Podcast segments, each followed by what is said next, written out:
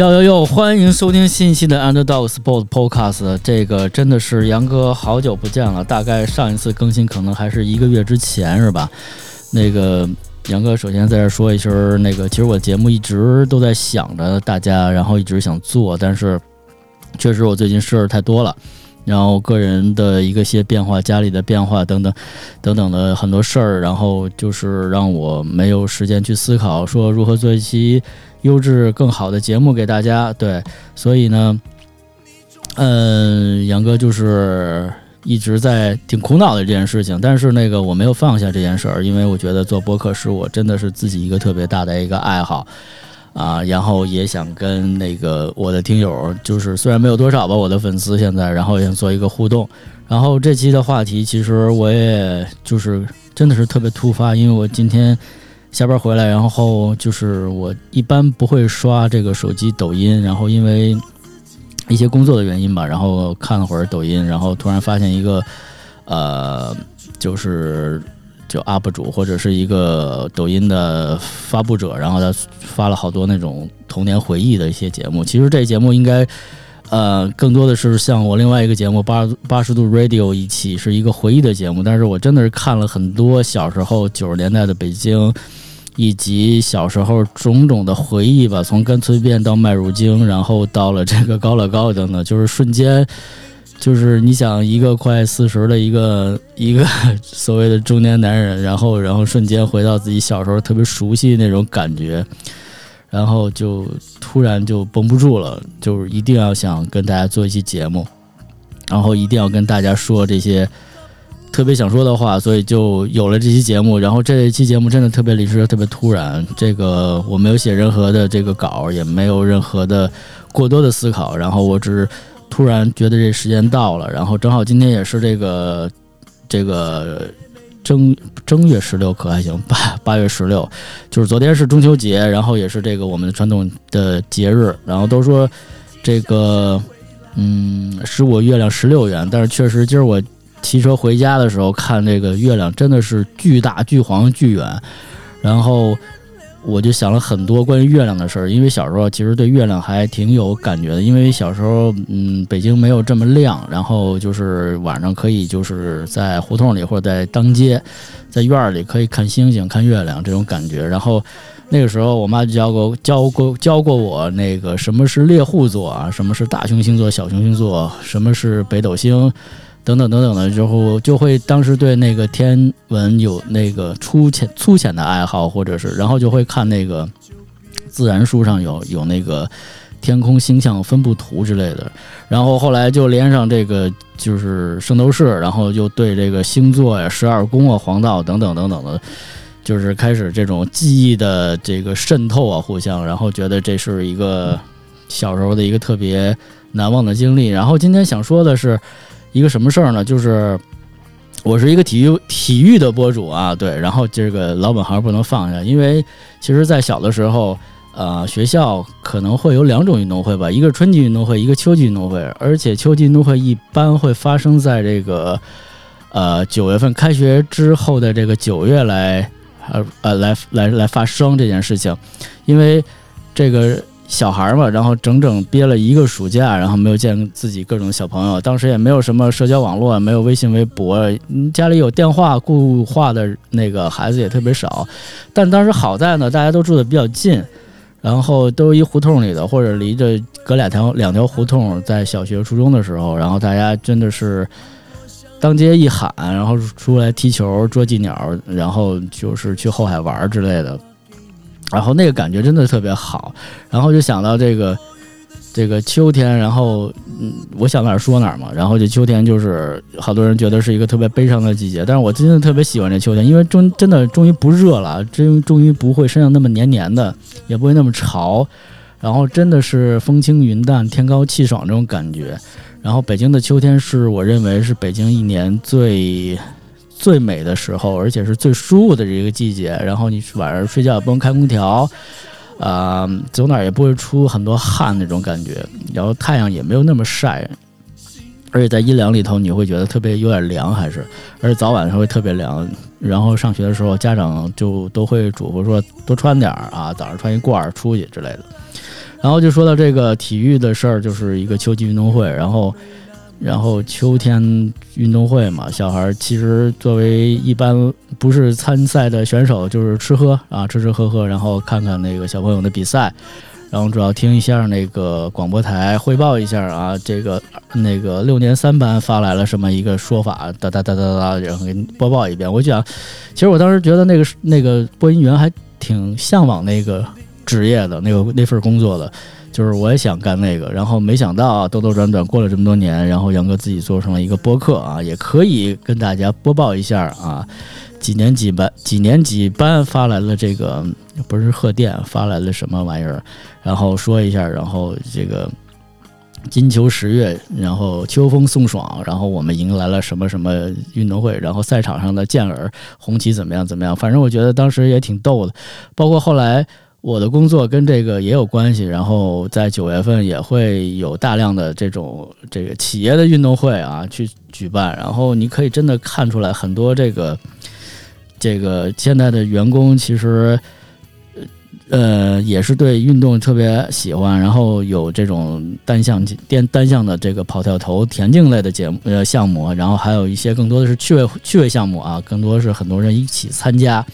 一些充气道具或者是一些。协力完成的一些项目，我觉得真的是挺有意思的。虽然说我有几年没有做这些这个活动的这个呃呃那个执行了，但是回想起来那几年，真的还是挺有意思的。虽然说很早就到了这个运动场，然后做道具啊。啊，布置场地啊，等等等等一切等等等，然后但是做完了那个比赛还是挺高兴的，因为虽然说那个奖牌也特别次啊，就是淘宝上几块钱或者十块钱买的那种奖牌，然后真的得了冠军的人拿着奖牌，然后被授了奖牌奖状之类的，然后还是这种呃成就感、喜悦感是油然而发，而且大家现在越来越注重这个。身体素质的这个锻炼啊，平时这个在公园里、在马路上看这种慢跑的人也越来越多，然后从事各项的这种运动、骑行啊、健身啊、啊等等的人越来越多。然后，而且包括现现在这些人已经到了中年，他们的孩子，然后对他们孩子的教育和培养，然后现在的孩子可能选择更多了，可能。像我们以前不会涉猎的什么什么冰球啊、马术啊、击剑呀，这些都会有这个专业的这个培训机构再去做。然后我就觉得这事儿就是非常有意思，真的是非常有意思。这是运动在发展、在蓬勃。然后我们国家整体的这个虽然每年拿的每届奥运会拿的金牌越来越多，然后可是我看到的可可能是更多大众的这种参与的一些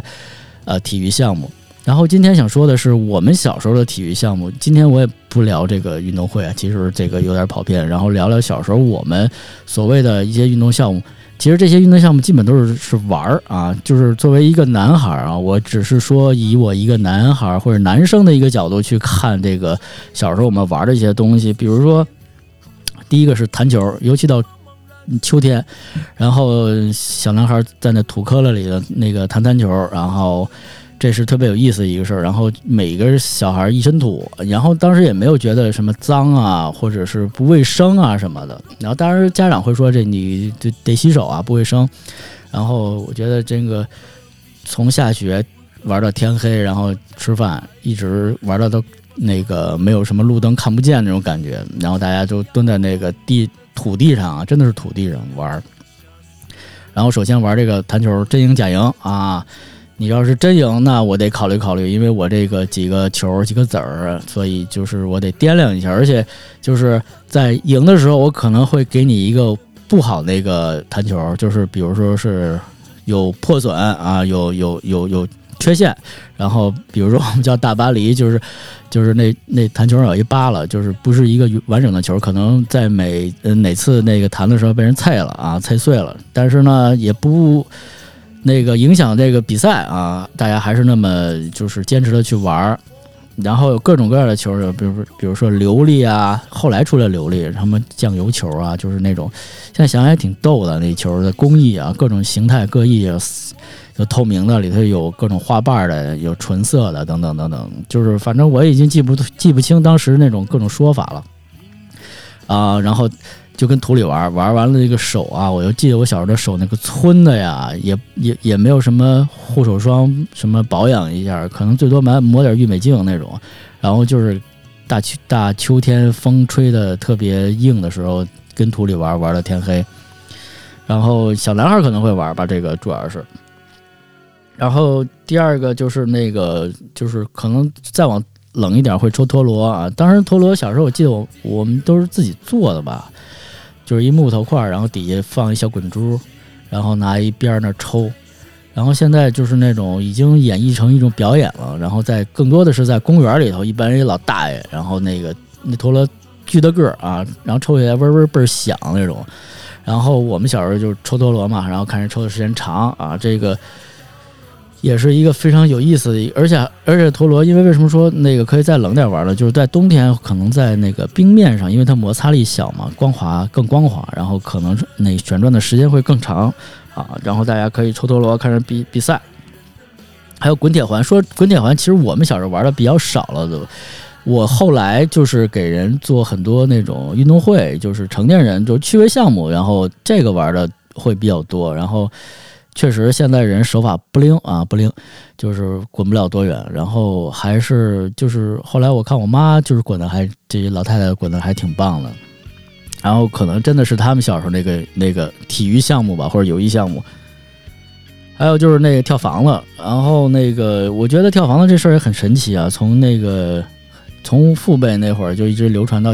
流传到我们这辈儿，然后后来我应该见到九零后也会玩，但是零零后或者是一零后，我不知道他们还玩不玩这个跳房子。然后一二三四五就就是一般会拿一粉笔，然后在那个石灰地上或者马路上，就胡同那种呃柏油路上，然后画一个，然后一二三四五，然后拿一沙包，然后开始丢，从一二三四跳，然后自己我忘了自己可能还有口诀，然后怎么弄怎么弄的，然后。有单脚的，有双脚的，然后还要捡那包，然后跳过去，再跳回来，完成一套啊，这个组合，这才才这才算完。一般也是下学之后，就是比较静态吧，相对来说大家都会玩这个节目。然后我觉得这个一般也可以，就是好几个人一块玩嘛，轮着玩嘛。然后还有一个就是跟那个弹球差不多的，就是洋画，因为小时候都会就是叫摔洋画嘛。然后这摔洋画其实挺有意思，因为这个洋画有各种不同的版，然后因为里头这个洋画还跟当时的这个，呃，处在这个当时的这个动画片所配套啊，比如说当时演的这个变形金刚啊，那我们就会买很多变形金刚的这个洋画一整版啊，一定要买整版，然后回家买下来，一般都学校有一小卖部，学校门口小卖部或者一个老大爷或者老奶奶一摊儿，然后就可以买整版的洋画。买一版，然后回来，然后搅搅完了之后窝啊，然后就杨花越拍越旧嘛，然后就是也会玩真赢假赢的这种，然后假赢真假赢就没劲啊，就不挂彩，不刺激。然后玩真赢，真赢就是玩的时候都倍儿新倍儿硬的那种，然后输是给人那种就是倍儿破那种，输给人家。就是杨花有有有有删有作啊，有删再作再删回来再作回来。各种方法吧，反正也是手也皴，跟那洋灰地上啪啪的拍。现在想想也真挺疼的啊，就是也不也不嫌疼。然后反正每个小男孩儿的手里拿一个锣，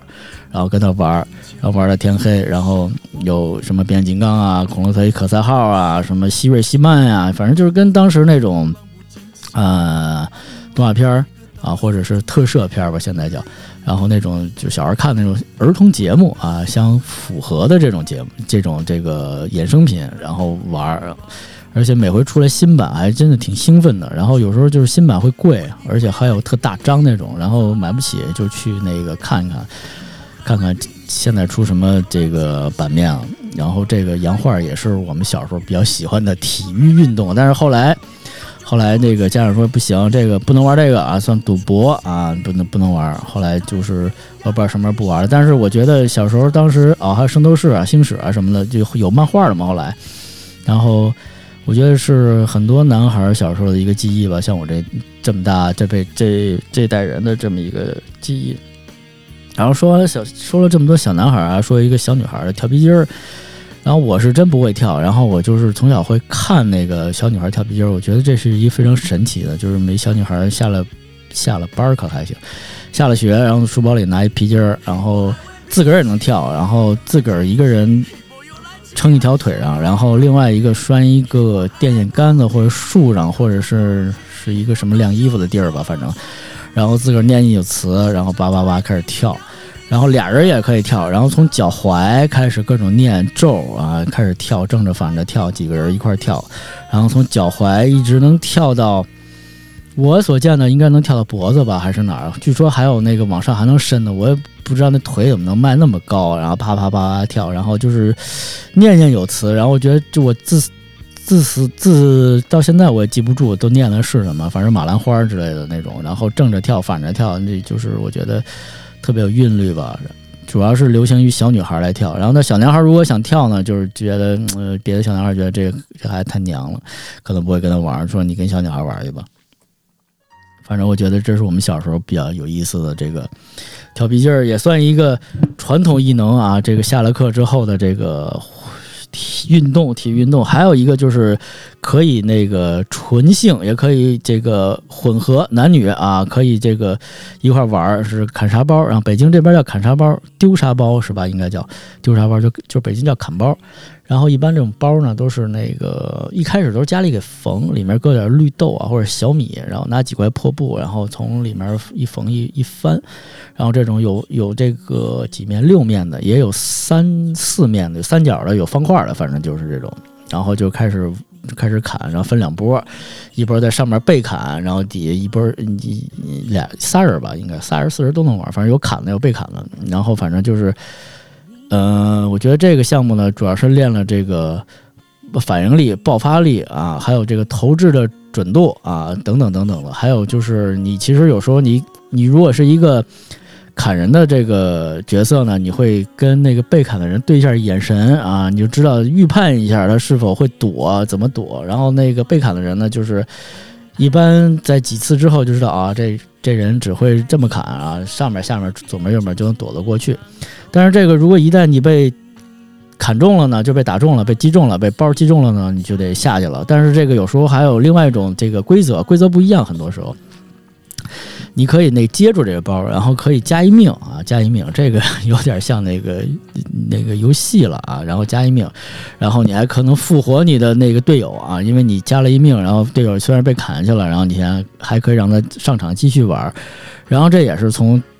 下课能玩天黑，一直玩，一直玩，一直玩，然后一直到家长那个叫着吃饭。我觉得这个，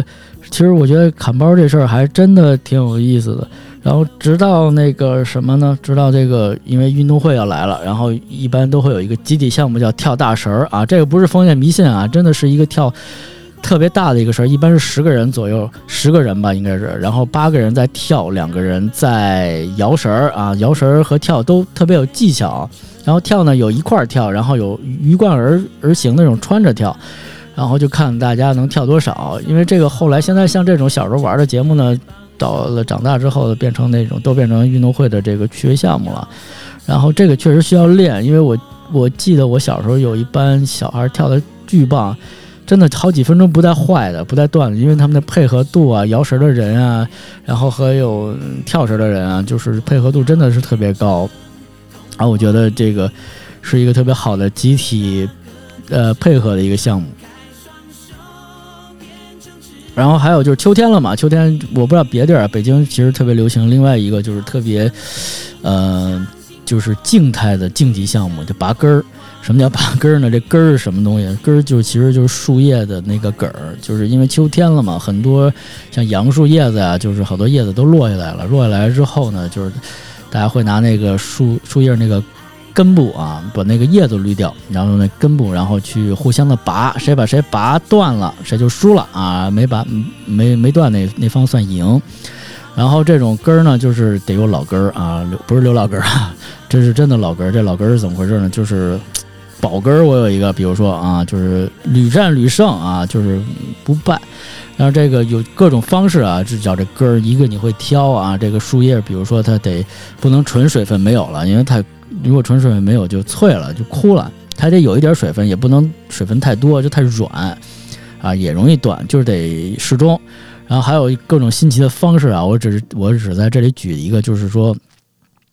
为了得到一个保根儿呢，会把这个根儿呢放在鞋壳里捂一宿或者捂捂一捂，我不知道这是什么原理啊，至今不知道什么原理。就是就是干根儿，你跟你那鞋里的那个脚汗的湿气，然后混合一下是怎么着？就是拿脚汗盘一下，可能就更加韧性了啊，韧度更大了。然后去去这拔根儿，然后也挺有意思的，就是有时候就是随机的，然后走着走着来走拔根儿啊，然后随机从地下捡俩树叶儿，然后树叶根儿开始拔，真的能从下学从学校呢一直玩到家。这个也是我们小时候的一个秋天的这个游戏运动项目，然后真的是我不知道现在小朋友会不会玩了，然后也也不知道会不会选根儿了，因为这都是我们小时候玩的这个比较有意思的运动项目。然后今天真的是说了这个，就是我也没想到，我就是突然一下呢。呃，因为看了一个抖音，然后就跟那个大家能聊这么多，没有聊这么多这个节目，呃，聊这么多话题，因为就是都是小时候，就是在这个时间段啊，这个反正这个气氛、这个温度啊，这个光线等等的，然后就给让我有这么多感触。啊，杨哥的节目不会断啊！希望大家继续支持啊，关注我的节目。然后我的节目叫 Underdog Sport Podcast。虽然说这期节目有点像儿童节的节目，但不是啊，确实是啊，秋季啊，秋季儿童、平民或者是学生啊，秋季学生，然后就是大众能玩的一些。比较简单的游戏，其实我们我觉得很多体育运动都是从游戏来的嘛。无论是大家游戏游玩，或者是生产劳动力来发挥发展出来的，我觉得这是都是人民的智慧。我也很感谢这些运动，然后可以说给了我很多对体育运动爱好的原始的动力和基因。对，所以呢，就是一到这个时候呢，我还想去玩这些。也玩这些项目，但是呢，不巧的是，我已经这个岁数了，也没有人会跟我玩了。然后，也许吧，我不知道听友有没有喜欢玩这些玩这些所谓的游戏或者运动的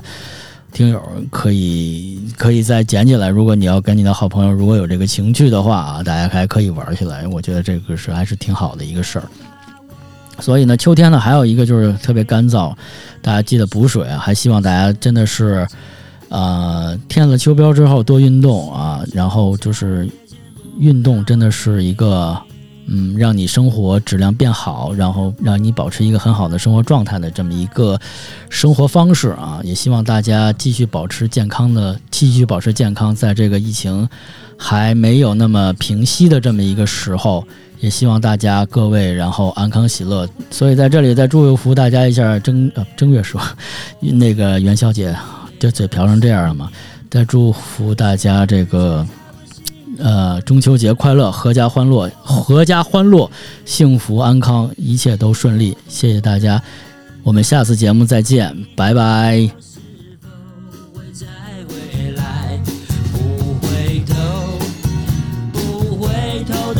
下去。